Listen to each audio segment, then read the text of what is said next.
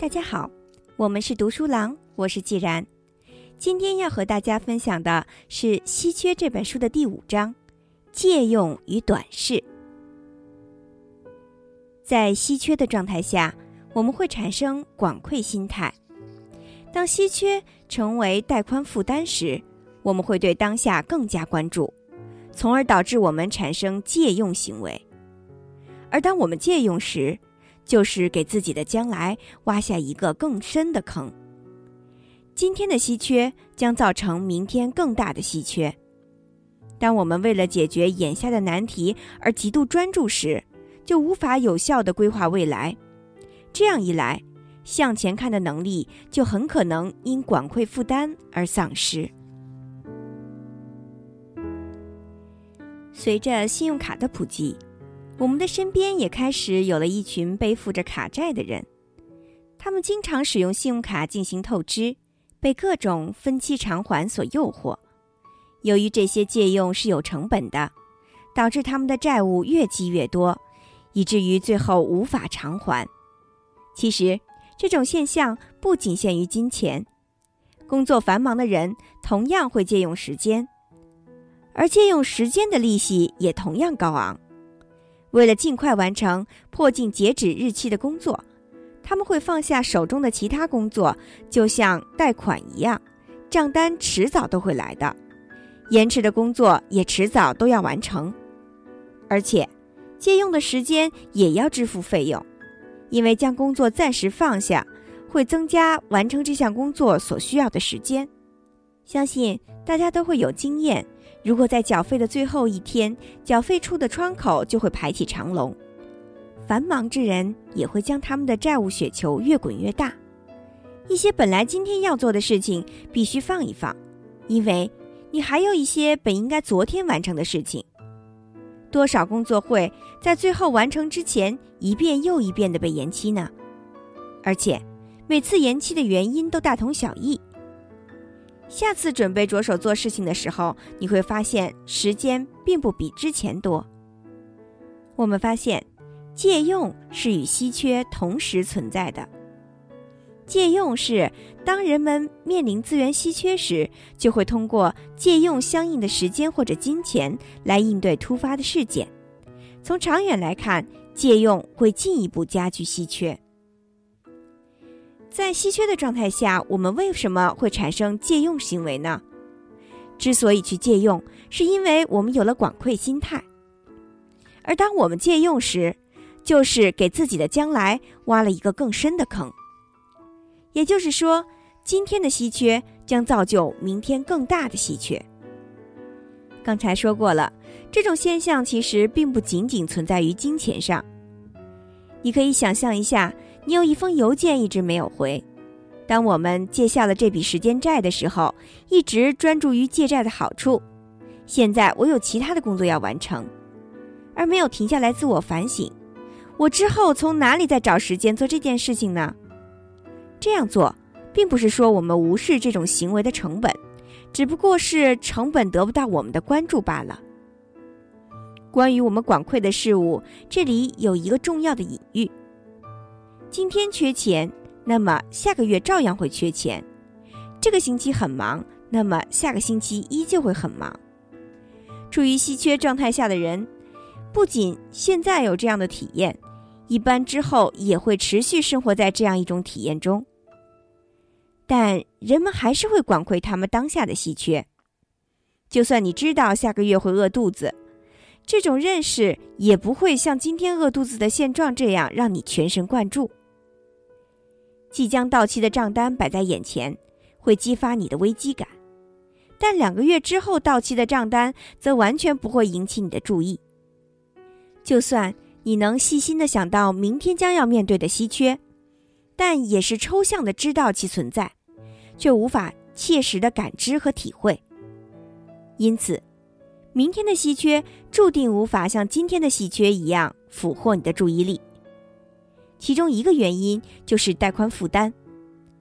当下的一切会自动加载在你身上，但未来却不然。若想关注未来，则需要带宽，而稀缺已经占据了带宽中的很大一部分。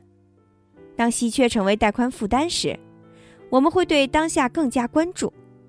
我们需要通过资源的认知来评估未来的需求，需要利用执行控制力来抵御当下的诱惑。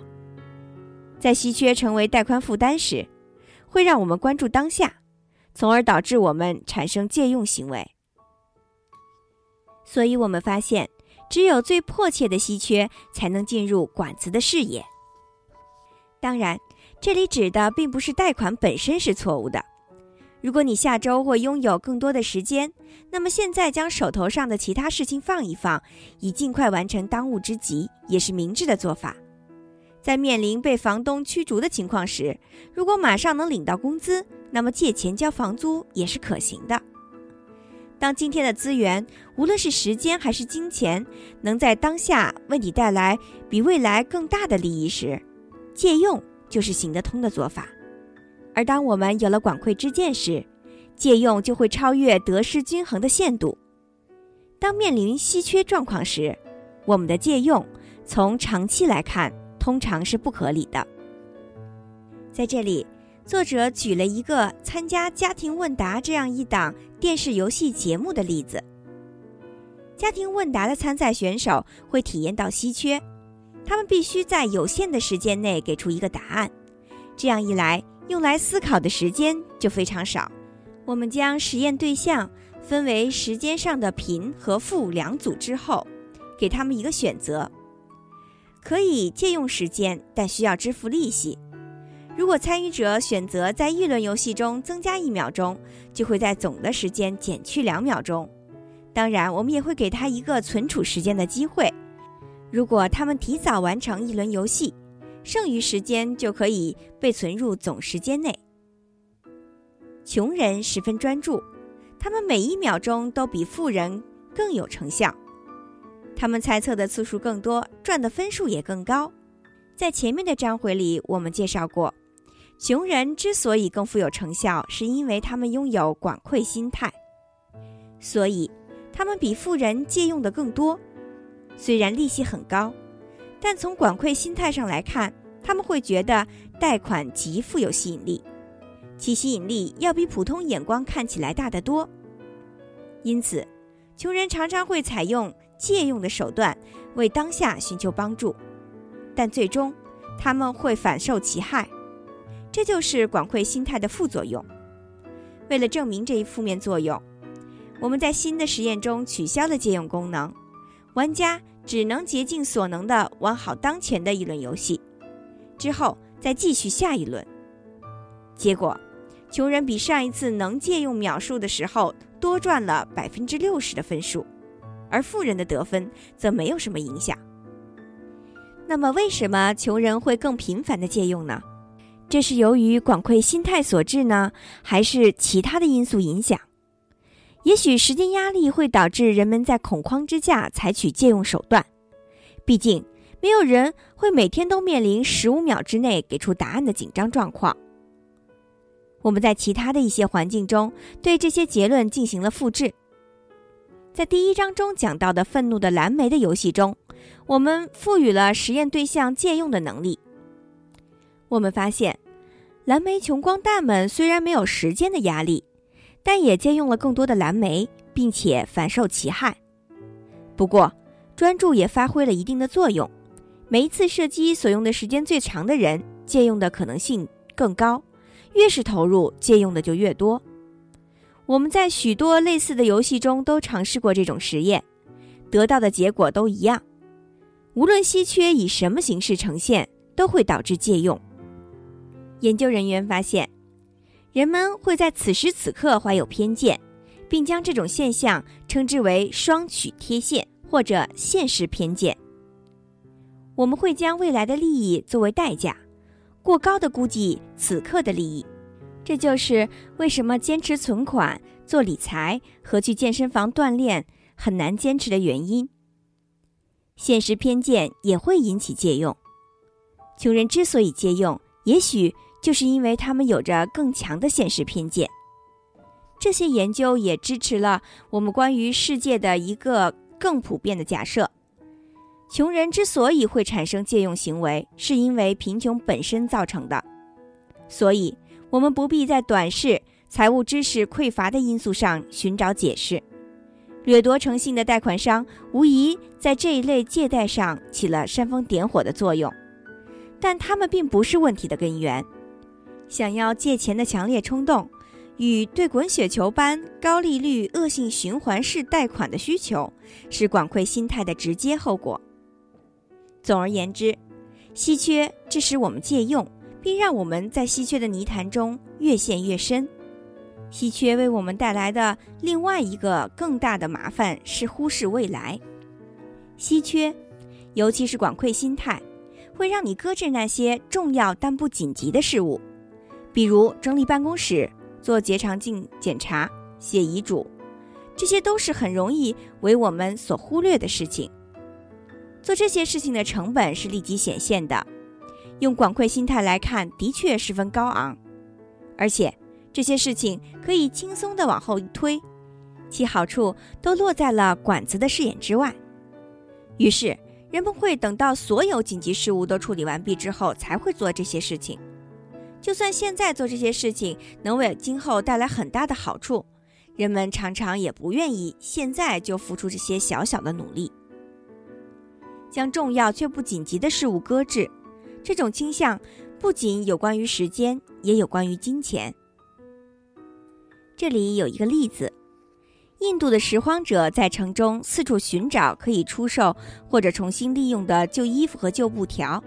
这份低收入工作除了劳动力之外，唯一的设备就是一辆售价为三十美元的手推车。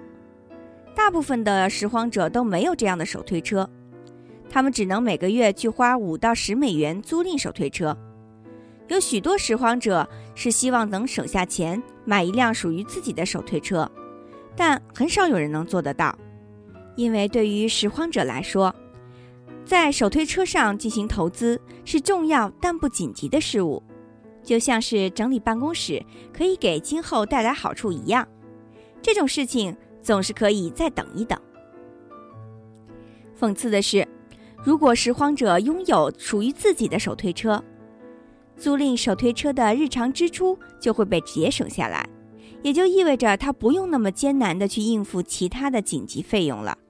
而办公室整理也一样，如果将办公室整理干净，你就可以省出时间，不用凡事都那么匆忙了。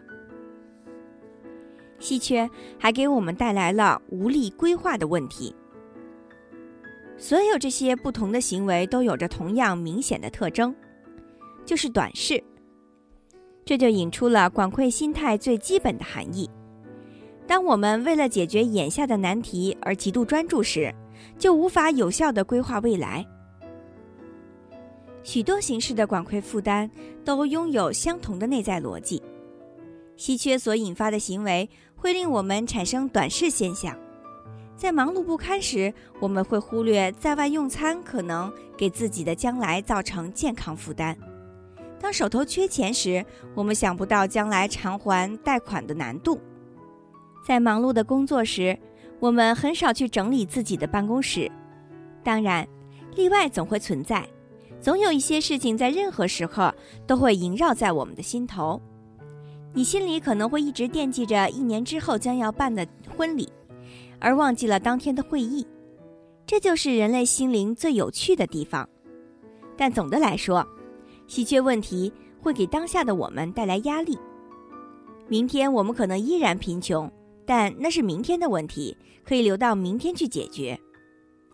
俘获我们的稀缺就存在于当下，它所产生的广馈负担，令我们带着短视的眼光做人做事。从这个角度来讲。短视并非个人问题，管窥也并非由个人性格所致。有很多因稀缺产生了短视情况的人，从素质和个性上来讲，他们并非是一些短视的人，而在稀缺的环境下都表现出了短视的行为。可见，广阔心态会限制每一个人的视野。今天就为大家分享到这里，感谢您收听《稀缺》。第五章，借用与短视，在下一小节中继续为大家分享第六章，稀缺陷阱。精彩内容敬请关注。我是既然，我们是读书郎，谢谢收听，再见。